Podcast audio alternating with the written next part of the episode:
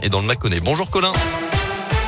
Bonjour Mickaël, bonjour à tous. À la une ce matin, ras de marée demain dans l'Ain pour la grève des enseignants. 70 écoles du département seront fermées euh, pour protester contre la gestion de la crise sanitaire par le gouvernement et les protocoles à répétition à l'école. Au niveau euh, national, les trois quarts des profs du premier degré ont annoncé leur intention de faire grève. Demain, la moitié des écoles seront fermées. Il faudra attendre demain par contre pour connaître les niveaux de mobilisation dans les collèges et les lycées. Notez que les inspecteurs d'académie sont également appelés à cesser le travail. Un rassemblement est d'ailleurs prévu à Bourg devant la mairie en début d'après-midi. La FCPE qui invite carrément les parents à ne pas envoyer leurs enfants à l'école dans leur lutte. Les profs et les instituts pourront donc compter sur le soutien des parents d'élèves pour la première fois.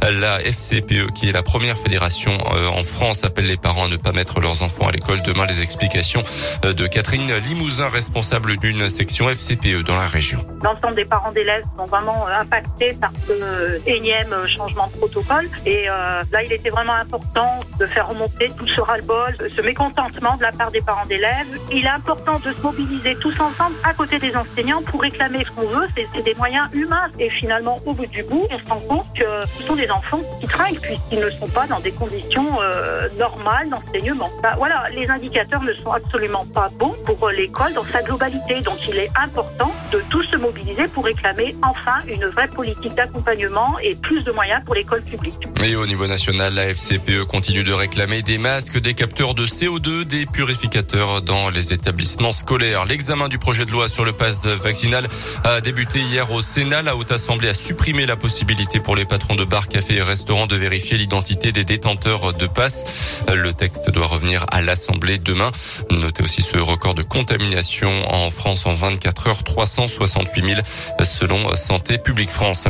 À retenir également le début aujourd'hui des soldes divers, soldes déjà en cours depuis une semaine dans certains départements du nord-est du pays. C'est donc parti pour quatre semaines de rabais jusqu'au 8 février. Dans l'actu également, dans l'Ain, le drame avait particulièrement marqué la région. Un père de famille de Rérieux tué dans un manège dans l'agglomération lyonnaise. C'était en mars 2018 à Neuville-sur-Saône.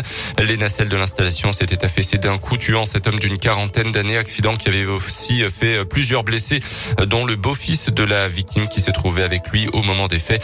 Le propriétaire du manège connaîtra euh, ce mercredi le jugement du tribunal. Trois ans de prison dont deux avec sursis ont été requis contre lui. Huit mois avec sursis et 5000 euros d'amende contre le contrôleur du manège. Un important dispositif de recherche mis en place dans l'Ain hier après-midi au-dessus d'Artemar. Un homme de 36 ans activement recherché suspecté d'avoir sauté du haut d'une cascade. Son véhicule et une semelle de chaussures ont été retrouvés à proximité.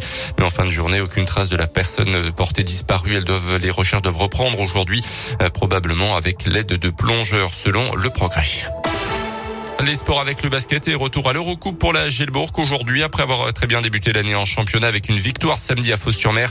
Les Bressons retrouvent donc le chemin de la Coupe d'Europe avec un déplacement euh, sur le parquet de Bologne en Italie. C'est à partir de 20h30.